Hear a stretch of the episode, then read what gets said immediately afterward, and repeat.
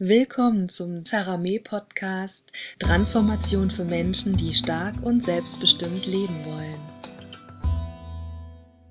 Im heutigen Podcast geht es um heilige Kühe, moralische Werte auf dem Thron. Wie erkennst du sie und wie kannst du dich von ihnen befreien? Im heutigen Podcast werde ich mal ganz schön persönlich und darum bin ich auch ein bisschen aufgeregt. Die meisten Menschen, die ich kenne, strengen sich sehr an. Sie strengen sich an, gut zu sein, alles richtig zu machen, bloß nichts Falsches zu sagen, angepasst zu sein und um jeden Preis nicht negativ auffallen. Am besten überhaupt gar nicht auffallen, denn dann kann es ja auch nicht falsch sein. Und ich kann das natürlich auch.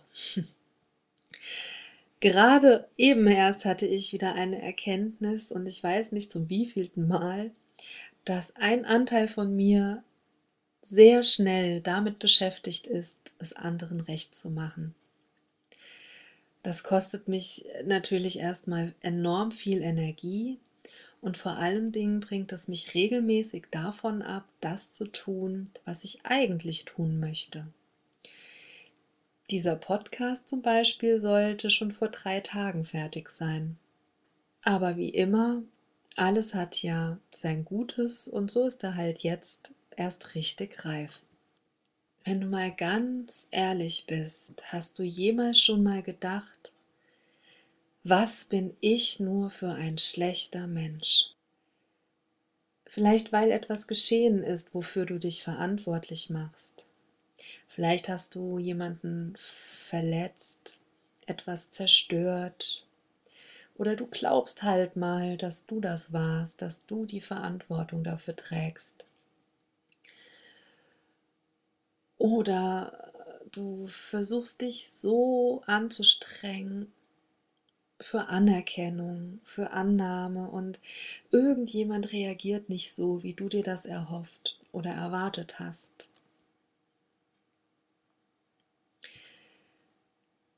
Das Besondere oder die Herausforderung an heiligen Kühen ist, dass wir meistens sie erst dann sehen, wenn wir in der Situation sind, Ansonsten verstecken die sich ziemlich gut im Alltag. Heilige Kühe entstehen dann, wenn wir nicht anerkennen, dass wir Fehler machen. Dass Fehler die Grundlage von Lernen, von tiefem Verstehen und Weisheit sind. Dass Fehler die Grundlage der Evolution unserer Entwicklung und der Erkenntnis und wirklicher innerer Weisheit sind. Es sind die moralischen Werte einer moralischen Gesellschaft, die wir hochhalten um jeden Preis.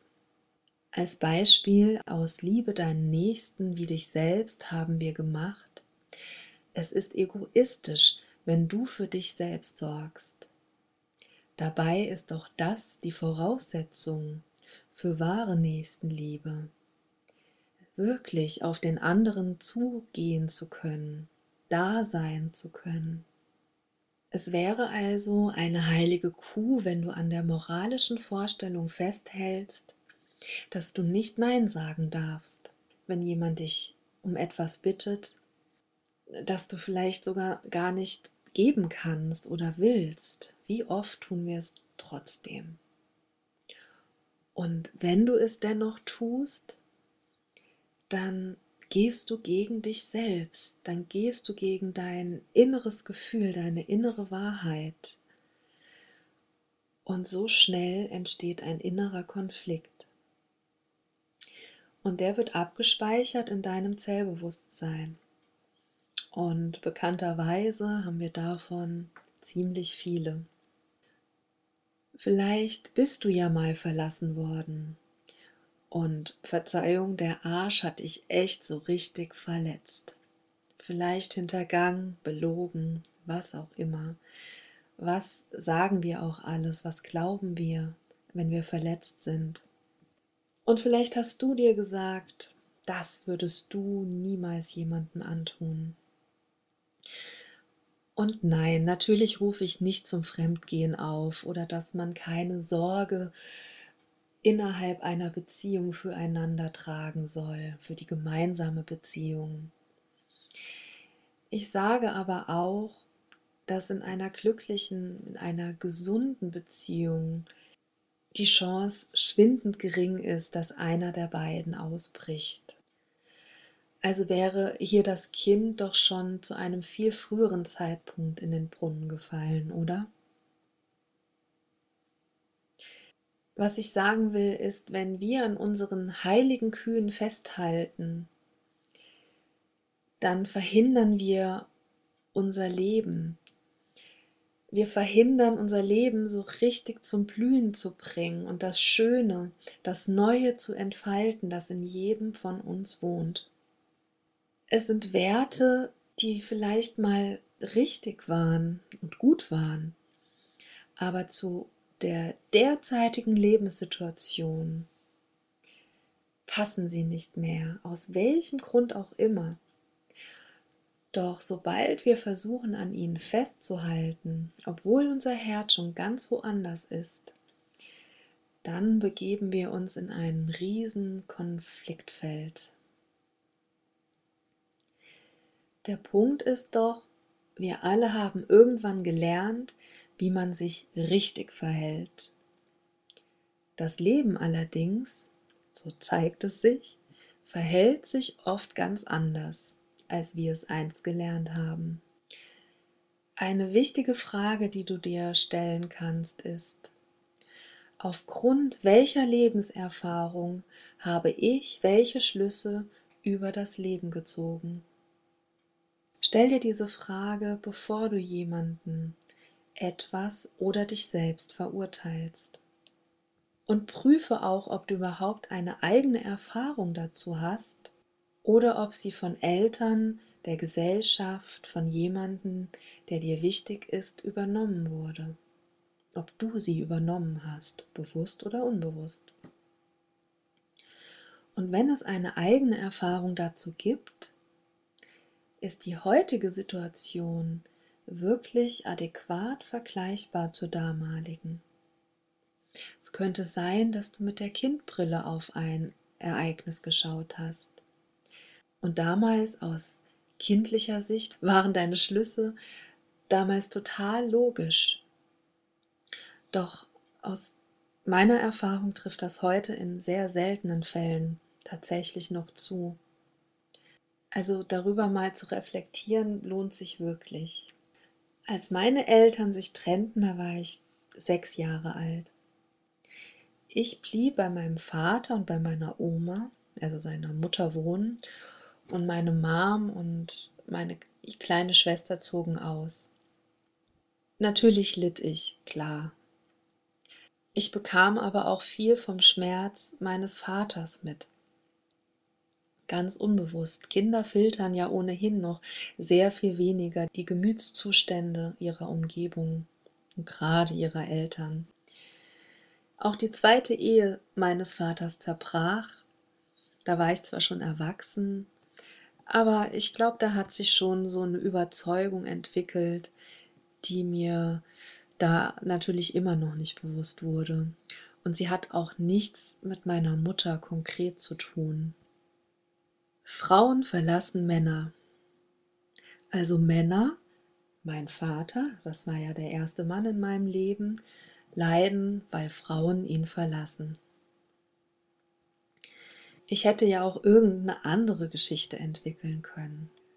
Doch was ich eigentlich damit ausdrücken möchte, ist, dass mein kindliches Erleben weniger als nichts mit den tatsächlichen Gründen der Trennung meiner Eltern zu tun hatte.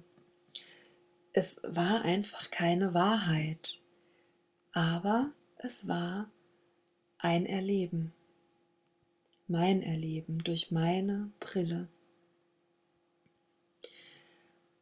Und eine Frau sein, die Männer Schmerz zufügt, das wollte ich dann logischerweise nicht. Der schlimmere Gedanke oder Überzeugung an der Stelle aber ist, ich mache es besser. Hallo Größenwahn.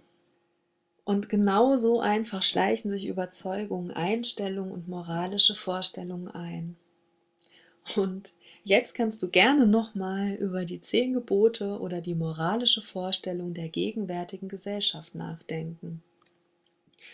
Aus meiner Sicht ist es kein Wunder, dass man da krank, depressiv wird oder im Burnout landet. Also mich wundert das nicht. Da ich also den Anspruch an mich hatte, es besser machen zu wollen, dass doch wegen mir bitte kein Mann, kein männliches Wesen leiden darf, das merkte ich natürlich erst dann, als ich spürte, dass meine Ehe wohl nicht für die Ewigkeit halten würde. Ich als Kind erlebte, dass mein Vater aufgrund von Frauen leidet. Und nun ja, das Problem ist, dass ich nicht zu leugnenderweise auch eine Frau bin. Und nun war ich diejenige, die einem Mann eben doch Schmerz und Leid zufügte. Mein Punkt ist, dass das Leben das Leben ist, dass es nichts gibt, und dass es niemanden gibt, der das Leben und das Tun eines anderen be- oder verurteilen kann. Selbst wenn es ein ganz schlimmer Finger ist, haben die Schlüsse, die er aus seinen Erfahrungen gezogen hat, für sein Verhalten gesorgt. Ob richtig, falsch, gut oder schlecht, das Leben ist eben eins nicht moralisch selbst wenn es das eigene oder das Leben unserer Eltern ist. Mein Vater, meine Mom, meine Schwester, mein ehemaliger Mann, ich, wir alle haben es großartig gemacht. Wir haben das Beste gegeben, was wir geben konnten. Jeder. Ich bin extrem dankbar für meine Gabe der Reflexion, der Selbstreflexion und dafür, hinter die Kulissen schauen zu können. Moralische Werte sind heilige Kühe, die wir auf den Thron gesetzt haben, und nach ihnen bewerten wir die Welt. Die Brille der Moral hat uns gesellschaftlich dahin gebracht, wo wir jetzt stehen. Und sie vergisst aus meiner Sicht eins. Herz, Wärme, Liebe, Zugewandtheit, Verbundenheit, Wertschätzung.